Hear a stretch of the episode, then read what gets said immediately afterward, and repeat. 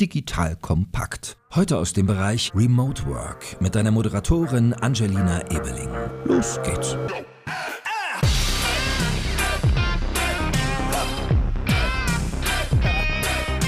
Hallo und herzlich willkommen zu einer neuen Folge von Remote Work bei Digital Kompakt. Wie immer mit mir, Angelina bin die Gründerin und Geschäftsführerin von Acework. Wir sind darauf spezialisiert, verteilte Teams aufzubauen und helfen Unternehmen dabei, besser auf Distanz zusammenzuarbeiten. Dafür gibt es von uns Coachings, Workshops und Schulungen für Management und Teams. Und außerdem unterstützen wir im Remote Recruiting und helfen dabei, euch die perfekten Kandidaten und Kandidatinnen für flexible Stellen zu finden. In dieser Folge lernt ihr, was ihr beachten müsst, wenn ihr Arbeitszeiterfassung für verteilte Mitarbeiter einführen wollt und wie man zwischen Überwachung und Arbeitszeitmanagement Management unterscheidet. Und natürlich, welche Tools es dafür gibt und wie ihr sie so implementiert, dass eure Mitarbeiter dabei mit an Bord sind.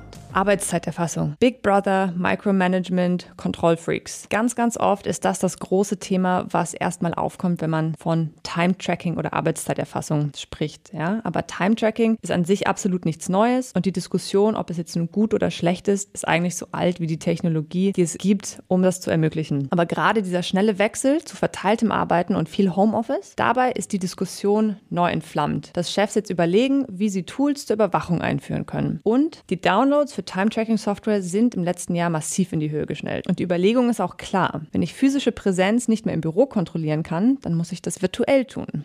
Aber stimmt das eigentlich? Allgemein ist Technologie an sich nie gut oder schlecht und es hängt von ihrer Implementierung und Nutzung ab. Und wenn ihr jetzt also überlegt, Zeiterfassung zu implementieren, aber ihr seid unsicher, wie es bei den Mitarbeitern ankommt, dann hört bis zum Ende zu. Ich gebe euch Tipps, wie ihr Zeiterfassung erfolgreich umsetzt. Außerdem gibt es natürlich wie immer alle Tipps und Tools zusammengefasst auf dem digitalen Whiteboard, Mural und das ist auch wie immer in den Shownotes verlinkt. So, wie sieht es also mit Arbeitszeiterfassung bei verteilten Mitarbeitern aus? Brauchen wir das wirklich, damit Arbeiten auf Distanz funktioniert? Management und Führungskräfte sagen oft, ich will sehen, dass meine Mitarbeiter arbeiten. Das ist im Prinzip Überwachung, das hören wir immer wieder bei uns in den Coachings von vielen Managern. Und was verteiltes Arbeiten im Prinzip ausgelöst hat, ist eigentlich, dass ein großes Vertrauensproblem, was vorher schon bestanden hat, aufgedeckt wird. Ja, viele Manager haben ein Vertrauensproblem mit ihren Angestellten und die sind natürlich zusätzlich besorgt, wenn sie eben zu Hause sitzen. Und dass Mitarbeiter Privates während der Arbeit oder der Arbeitszeit erledigen, ist in Maßen ja mittlerweile auch üblich und auch normal. Und das Problem, was hier eigentlich angesprochen werden sollte, ist das von Arbeitszeitbetrug. Ja, und das ist tatsächlich ab und an mal ein Problem und Manager müssen damit umgehen. Und das geht natürlich im Homeoffice bzw. mit Remote Work wesentlich einfacher. Aber das geht auch eigentlich Remote Work weit voraus. Nicht umsonst hat es in den Nullerjahren, 2000er Jahren die ersten Einschränkungen gegeben, was Surfen auf Arbeitsrechnern angeht. Ich erinnere mich daran, damals waren die üblichen Verdächtigen Facebook und Farmville und die sind schnell auf roten Listen gelandet und gesperrt worden, dass eben die Mitarbeiter während der Arbeitszeit auf der Arbeit nicht privat surfen. Aber natürlich gibt es ganz klar, wenn man remote arbeitet und eben nicht mehr physisch präsent ist, viel, viel mehr Möglichkeiten, eigentliche Arbeit zu umgehen. Ja, dazu gehören ganz klar Ablenkungen im Haushalt, Alltagsaufgaben, Versuchungen wie der Kühlschrank, Fernseher. Natürlich ist auch immer eine Horrorvorstellung, ah, meine Mitarbeiter sitzen nur noch auf der Couch und schauen Fernsehen. Und klar ist das möglich, dass sich vielleicht sogar ein Arbeitnehmer mal einen Sommertag im Schwimmbad auffällt statt vorm Rechner. Aber jetzt legt mal die Hand aufs Herz und überlegt euch, wie viele werden das tatsächlich sein. Ja, wenn ich eine ganze Mannschaft Mannschaft von Arbeitsverweigerern vor mir sitzen habe, beziehungsweise nicht mehr physisch vor mir sitzen habe, ist mein Problem definitiv größer als eigentlich nur ein Motivationsmangel im Homeoffice. Ihr Lieben, hier ist Joel von Digital Kompakt und Leute, es vergeht, glaube ich, keine Woche, wo mir Sven Weizenegger, der Moderator von unserem Hackers-Podcast, nicht begeistert von seinem Job bei der BWI erzählt. Mal berichtet er mir von seinem Besuch beim Eurofighter, mal spricht er über den Austausch mit Generälen und Top-Politikern oder einfach von der Agilität in seiner Organisation ganz allgemein. Also, der macht kräftig einen auf dicke Hose, also habe ich mit den Jungs und Mädels von der BWI mal gesprochen und möchte dir das Unternehmen als unseren Partner ans Herz legen, wenn du selbst im Cyber- oder Tech-Bereich aktiv bist oder sein willst. Die BWI ist nämlich eines der größten IT-Service-Unternehmen in Deutschland und unterstützt unterstützt die Bundeswehr bei ihrer Digitalisierung. Eine wichtige Aufgabe ist die Einführung von Innovation in der Truppe, aber das Aufgabenspektrum ist auch noch sonst total breit von Beratung über Realisierung bis zum Betrieb. Jetzt denkst du, was heißt das denn genau? Wir sprechen hier von einem IT-Service-Unternehmen, das wie gesagt die Bundeswehr bei seinen Digitalisierungsprogrammen unterstützt. Und das aber auch Innovationstreiber mit eigenen Innovationseinheiten wie dem Cyber Innovation Hub der Bundeswehr und Inox, dem BWI-internen Innovationsteam ist. Du merkst, das BWI ist ein attraktiver Tech-Arbeitgeber, der als hundertprozentige Bundesgesellschaft in der Rechtsform einer GmbH das Beste aus zwei Welten bietet. Auf der einen Seite eine hohe berufliche Sicherheit mit wichtigem Purpose und gleichzeitig aber auch viel Dynamik in der Umsetzung. Wenn du also auch so begeistert wie Sven zur Arbeit gehen möchtest, dann schau dir das BWI jetzt einfach mal selbst selbst an. Ich habe dir unter digitalkompakt.de/slash bwi eine Weiterleitung eingerichtet. Und natürlich finde ich das auch in den Shownotes und alle Sponsoren findest du immer auch auf unserer Sponsorenseite unter digitalkompakt.de/slash Sponsoren.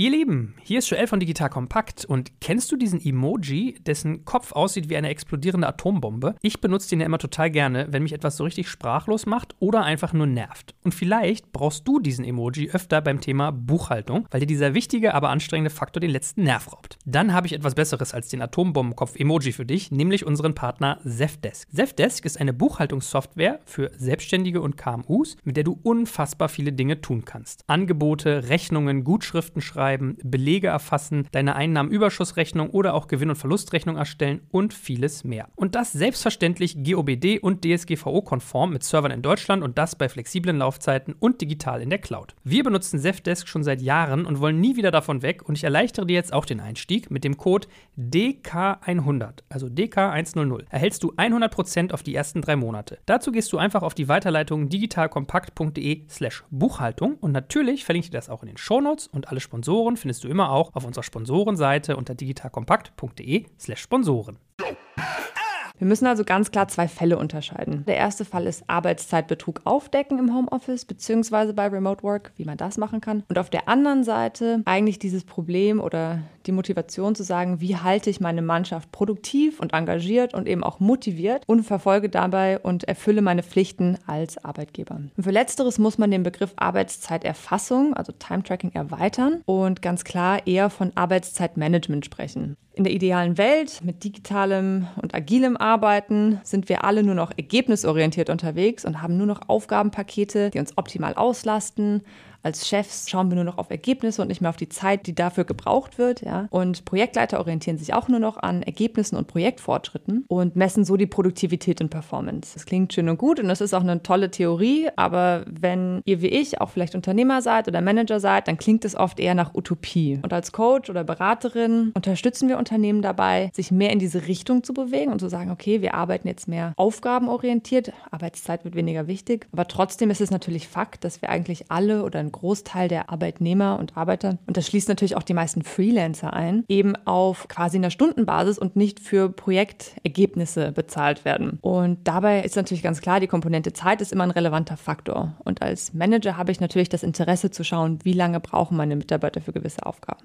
Das bringt mich auch eigentlich zu den drei wichtigsten Punkten, warum Zeiterfassung oder ein Verständnis dafür, wie lange Mitarbeiter für Aufgaben brauchen, absolut wichtig sind. Der erste ist Projektplanung. Ganz klar, wenn ich weiß, wie lange die Leute brauchen für gewisse Aufgaben, für gewisse Tasks, kann ich bessere Übersichten erstellen, kann schneller intervenieren, kann helfen, Blocker zu identifizieren, kann schauen, genau, wo hakt das gerade. Kostenplanungen zum Beispiel für Freelancer-Projekte sind eigentlich gang und gäbe, dass man da Zeiten erfasst. Das ist auch absolut nichts Neues. Dass man das eben auch für interne Projekte verwendet. Absolut wichtig. Da gehört dann gleich der zweite Punkt eigentlich mit rein. Und das ist Ressourcenplanung. Ja, dass man plant, wie sind denn die Auslastungen, die Kapazitäten, zu verstehen, wie lange brauchen brauchen die Mitarbeiter. Und das hilft natürlich, den ROI, also den Return on Invest von jedem Projekt zu messen. Machen ganz viele Firmen nicht. Wir sind in Teilen dabei, das zu tun, aber eben auch noch nicht in einem Maße, sage ich mal, wo man es wirklich mit einer großen Datenmenge sieht. Einige Unternehmen machen das schon. Natürlich macht das ganz, ganz viel Sinn, aber eben man muss es richtig aufsetzen. Der dritte Punkt, warum Zeiterfassung wichtig ist, ist sicherlich einer, der den HR-Lern unter uns extrem geläufig ist. Und das ist Arbeitnehmerschutz. Ja, es gibt genaue Regularien dafür, eben zu schauen, schauen, dass man durch Arbeitszeiterfassung, die eigentlich auch eine Pflicht ist aller Arbeitgeber, zu schauen, dass man gewisse Dinge einhält. Zum Beispiel schaut, dass man Überarbeitung vermeidet. Das ist auch ein typisches Problem, was verteilte oder im Homeoffice arbeitende Kollegen haben können, dass eben zu viel gearbeitet wird. Diese Trennung zwischen privatem und beruflichem verschwimmt. Man ist irgendwie immer online und plötzlich arbeitet man viel zu viel. Das ist ein Thema.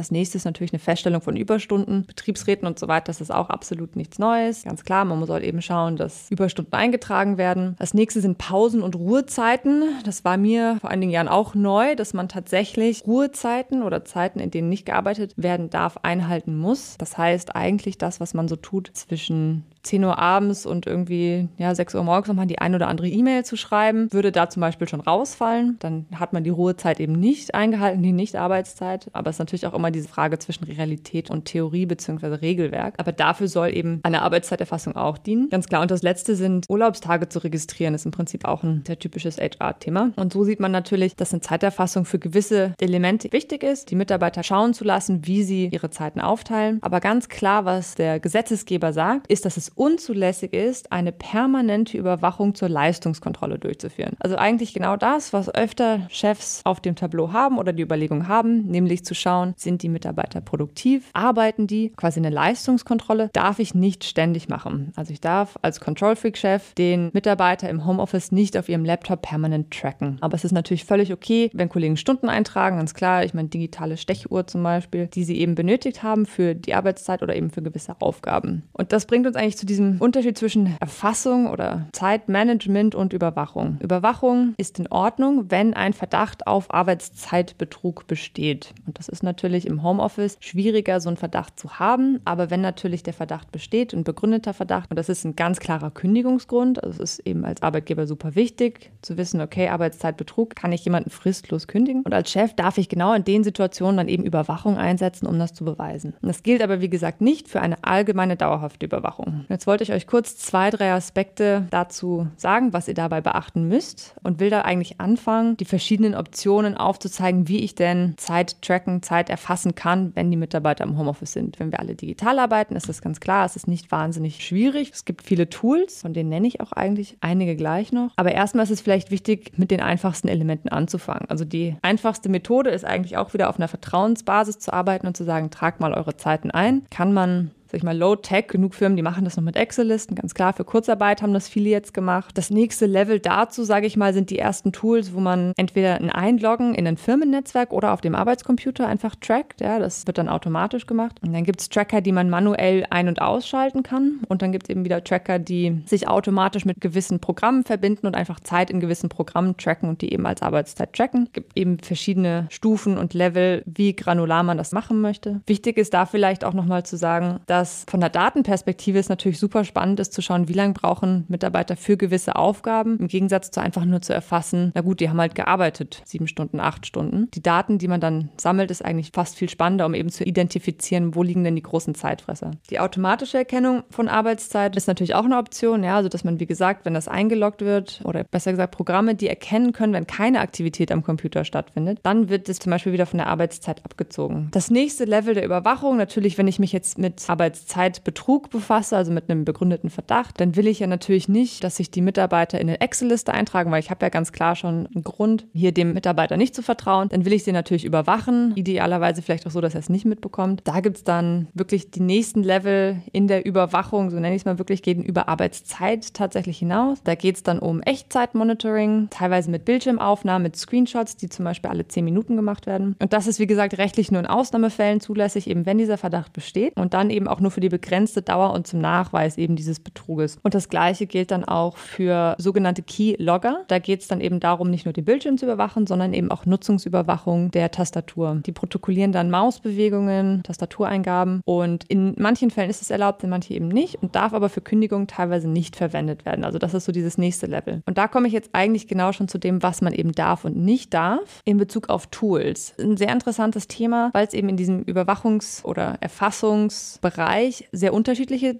Softwaren gibt. Ich nenne euch ein paar mit voller Transparenz. Keins davon ist mir im Detail geläufig. Ich kenne zwar einige von denen über Demos und so weiter und weiß die Funktionalitäten und habe da eben ganz klar unterschieden zwischen internationalen Tools, also die oft aus den USA kommen, wo natürlich so eine Überwachung viel, viel einfacher darstellbar ist als in Deutschland. Und als deutsches Unternehmen würde ich mich immer danach orientieren, was eben in Deutschland in Ordnung ist. Also da gibt es genug für Deutschland oder die EU zugelassene Tools, die den Arbeitgeber zumindest auf der sicheren Seite rechtlich lassen. Was internationale Tools angeht, geht, die viel auch in Startups benutzt werden und für Freelancer. Das erste nennt sich Toggle. Die haben auch eine Zeiterfassungs-Time-Tracking-Software. Time Doctor. Time Doctor weiß ich, hat zum Beispiel diese Bildschirmaufnahmen, Screenshots implementiert. Das gleiche gilt bei Harvest. Und dann gibt es noch ganz interessante Tools, die eigentlich eher in die Richtung Taskmanagement oder Aufgabenmanagement gehen, zum Beispiel ClickUp, die es dann eben auch ermöglichen, für die jeweiligen Aufgaben die Zeit zu tracken. Und da würde ich sagen, das ist eigentlich so die interessanteste Richtung. Bei deutschen Tools ganz interessant. Personio hat eben auch ein Zeiterfassungstool, das wusste ich zum Beispiel nicht. Ist natürlich ein großes HR-Tool, wo das eben mit drin ist. Und das letzte ist Atos, A-T-O-S-S, die digitales Workforce Management betreiben, auch eine sehr große deutsche Firma. Genau, und jetzt habt ihr quasi eine Auswahl an Tools, die ihr euch anschauen könnt. Was mache ich denn jetzt, wenn ich so ein Tool implementieren möchte und überlege, ja, ich sehe die Vorteile davon und möchte jetzt irgendwie schauen, dass meine Mitarbeiter da mitgenommen werden. Und die erste Reaktion ist eigentlich, dass die Mitarbeiter oft sagen, Hilfe, mein Chef vertraut mir nicht. Ja, ist ja auch irgendwie klar, ne? Die zu überwachen, die eigentlich nur die besten Intentionen haben, die brav und fleißig auch von zu Hause und eben verteilt arbeiten, die sind genau die Menschen, die ein hohes Grad an Selbstmotivation und Verantwortungsgefühl haben und eben an ihre Aufgaben selbstständig drangehen. Und klar, das sind natürlich die, die ich als Chef halten und pflegen möchte. Das sind meine Top-Leute. Und genau die können teilweise ein Problem mit Arbeitszeiterfassung haben, eben weil das ein Zeichen von Nicht-Vertrauen ist. Und das kann Motivation senken. Und da muss man jetzt extrem vorsichtig sein, wie man das angeht. Dafür wollte ich euch fünf kleine Tipps mitgeben, wie man eben Zeiterfassung implementiert und eben die motivierten Mitarbeiter motiviert hält. Und die, die eben ein Problem mit Motivation haben, die kann man vielleicht mit so einer Zeiterfassung auch wieder mit reinholen. Der erste Tipp ist ganz klar, erstmal ein Bewusstsein dafür schaffen, warum das wichtig ist. Den Mitarbeitern erstmal die Möglichkeit geben, ihre eigene Produktivität zu messen statt zu überwachen. Ich würde immer darauf achten, ein Tool zu wählen, was eine gute individuelle Übersicht zeigt, statt einfach nur Daten an Chefs oder Management abzuliefern, die sehr intransparent sind. Ja? So können Arbeitnehmer oder die Kollegen, die Mitarbeiter viel besser einschätzen, wie lange sie für Arbeitspakete brauchen und das eben auch an Manager weitergeben. Das gehört dann quasi dazu, als eins dieser typischen Productivity-Hacks zum Beispiel mit Pomodoro-Technik oder Timeboxing, also genau Zeiten eben für Aufgaben festzulegen und einfach auch zu lernen, ja, wo sind die Zeiten, Zeitfresser, was kann ich da besser machen, wie viel Zeit benötige ich eigentlich für welche Aufgaben. Da gibt es ein interessantes Tool, das eigentlich eher für Individuen ist, weniger für Firmen, nennt sich Rescue Time, das eben so ein Zeitmanagement-Tool für Individuen ist. Zweiter großer Tipp hier ist, den Mitarbeitern klarzumachen, dass sie dadurch eben einen besseren Fokus erzielen können. Auf der einen Seite, wie gesagt, das Aufzeigen von Zeitfressern, aber auf der anderen Seite eben zu sagen, okay, wie priorisiere ich denn richtig? Einfach Arbeitsweisen zu lernen. Das ist eine der großen Dinge, die ich eigentlich von meinen verteilten Mitarbeitern erwarte und möchte, dass die eben ihre Aufgaben selbstständig einteilen können, dass sie nicht davon abhängig sind, dass man ihnen ständig Arbeitspakete zuschiebt, dass sie priorisieren können. Und da hilft eben einfach so eine Übersicht, was zum Beispiel Zeiten angeht, total viel. Das dritte Thema sind Blocker. Ja, Blocker identifizieren durch Tracking von eben, wie lange man für gewisse Sachen braucht. Dass ich bei Kollegen sehen kann zum Beispiel, wer wo Unterstützung braucht, dass ich das als Manager sehen kann. Und als Individuum kann ich so natürlich auch einen viel besseren Case machen, um Ressourcenfreigaben zu erreichen. Ja, einfach zu sagen, hier, das dauert so und so lange, da bräuchte ich Unterstützung, da gibt es das Tool oder dies. So kann man eben seine eigenen Projekte auch viel besser mit Daten unterfüttern, eben um neue Ressourcen freizumachen. Der vierte Tipp ist bessere Planung. Ganz klar, wie gesagt, man kann die eigenen Kapazitäten besser planen, kann aber auch die Kollegen besser verstehen und eben schauen, wie lange muss ich damit rechnen oder wie lange muss ich auf eine gewisse Erfüllung von einer Aufgabe zum Beispiel warten. Bei uns läuft es hauptsächlich gerade bei neuen Tasks oder auch neuen Mitarbeitern so, dass wir statt denen eine Aufgabe zu geben und dann zu sagen, na schau mal, wie lange du brauchst, einen Block Zeit nehmen, zum Beispiel zwei Stunden und wir sagen, hier ist die Aufgabe, nimm dir erstmal zwei Stunden und schau, wie weit du kommst und nach zwei Stunden gucken wir uns einfach den Vor Fortschritt an. Bei uns war das jetzt gerade als Beispiel für einen Blogartikel schreiben. Und dann kann man eigentlich als Manager schon genau sehen, wie weit der Mitarbeiter mit dem Task gekommen ist. Und so kann ich dann den generellen Arbeitsaufwand viel besser einschätzen. Wie gesagt, wir tracken Zeit nicht durch die Bank weg für alle Aufgaben. Wir machen das eben besonders im Hinblick auf neue Tasks, wo man erstmal verstehen muss, wie lange brauchen die Mitarbeiter eigentlich für gewisse Sachen. Der fünfte Tipp ist, dass man den Mitarbeitern durchaus auch mitgeben kann, zu sagen, durch eine Zeiterfassung könnt ihr sogar, ich nenne es mal salopp, eine bessere Work-Life-Balance erreichen. Statt statt dass man als Chef auf die vollen 40 oder 35 oder wie viele Stunden auch immer die Woche pochen muss, können Chefs jetzt eben eher in diese Richtung laufen, ergebnisorientiert zu arbeiten und zwar Ergebnisse mit Zeiten zu matchen. Und wer jetzt eben seine Ziele erreicht, muss dann auch keine zusätzlichen Stunden mehr absitzen. Das ist natürlich ein Idealfall, ja, wenn man sein Pensum für die Woche geschafft hat oder klar, es gibt irgendwie immer mehr zu tun, aber einfach zu sagen, okay, die Ergebnisse stimmen jetzt, dass man eben nicht zusätzliche Zeit absitzen muss oder zum Beispiel umgekehrt eben mit Überstunden umzugehen. Und natürlich auch, wer eben für Aufgaben sehr lange braucht, braucht, bekommt dann im Idealfall Unterstützung. Man kann das viel, viel schneller erkennen. Und genau das ist natürlich das, was man als Top-Performer wissen möchte. Ja? Dass man irgendwie sagt, okay, die Kollegen, die vielleicht zusätzlich Unterstützung brauchen, das wird aufgedeckt. Meine erfolgreiche, performante Arbeit wird ganz klar aufgezeigt. Und so werden die eben auch diese Arbeitszeiterfassung begrüßen, wenn sie eben dafür die Verantwortung übernehmen können, statt halt einfach nur ihre Zeiten irgendwo abzugeben. Ihre gute Leistung wird auf jeden Fall sichtbarer. So, das waren meine Tipps zur Arbeitszeiterfassung für Vertreter verteilte Mitarbeiter und ich hoffe, dass die Infos euch dabei helfen, ein System zu finden, ein Tool zu finden, das für euer Team funktioniert, für euer Unternehmen. Und wir hören uns beim nächsten Mal. Bis dahin. Danke fürs Zuhören beim Digital Kompakt Podcast. Du merkst, hier ziehst du massig Wissen für dich und dein Unternehmen heraus. Wenn du mit uns noch erfolgreicher werden möchtest, abonniere uns auf den gängigen Podcast-Plattformen. Und hey, je größer wir werden, desto mehr Menschen können wir helfen. Also erzähl doch auch deinen Kolleginnen und Kollegen von uns. Bis zum nächsten Mal. Jetzt kommt ein kleiner Werbespot.